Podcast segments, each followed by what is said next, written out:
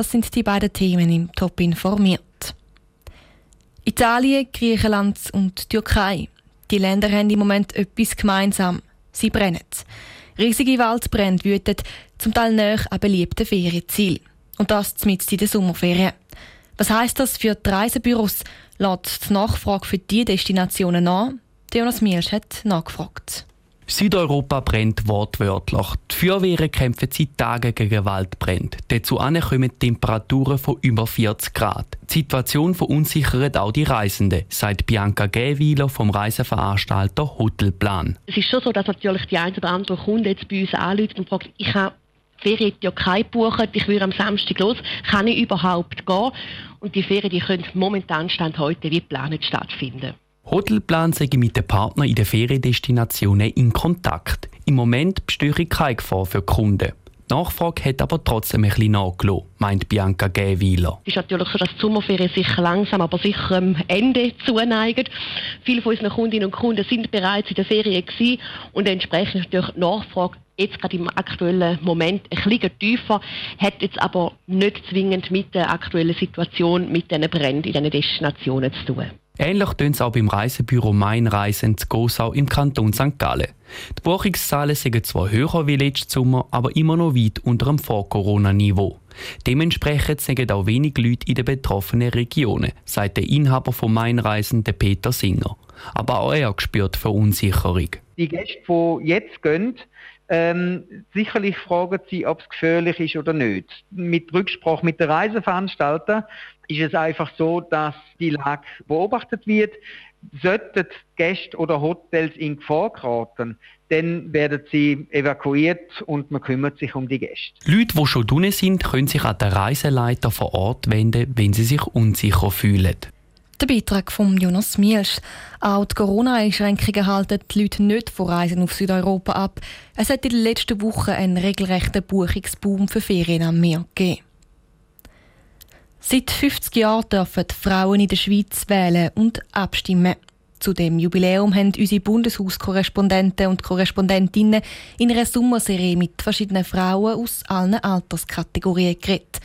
Heute ist die Journalistin, Historikerin und Autorin Nadine Brücker an der Reihe. Sie hat vor kurzem ein Buch zum Thema veröffentlicht mit spannenden Erkenntnissen. Cosette Espinosa. Im Jahr 1989 kommt Nadine Brücker auf die Welt. Die Bernerin ist heute Journalistin, Historikerin und seit neuestem auch Autorin. Sie hat das Buch Helvetias Töchter herausgegeben, wo sie ihrer Frage nachgeht, warum es in der Schweiz so lange gedauert hat, bis zur Einführung vom Stimm- und Wahlrecht. Es geht vor allem darum, dass die Schweiz sehr patriarchal aufgestellt war von Anfang an, dass das unsere Identifikation ist als Schweizer die klare Rollenverteilung. Die Frau, die daheim ist, der Mann, der das Geschäft gegen außen regelt. Und dass das sehr gut funktioniert hat. Wir haben den Ersten Weltkrieg einigermaßen gut überstanden, der Zweite ebenso. Never change a winning team ist sehr wahrscheinlich das, was sich die Leute haben gesagt Und ebenfalls mit dem Grund sei die direkte Demokratie. Anders als jetzt zum Beispiel Deutschland oder Frankreich kann bei uns nicht einfach die Regierung aus kleinen gut gebildete Gruppen entscheiden, wir geben jetzt allen Bevölkerungsteilen das Stimmrecht, sondern es muss die Hälfte der Bevölkerung Ja sagen. Also die direkte Demokratie war eine grosse Hürde.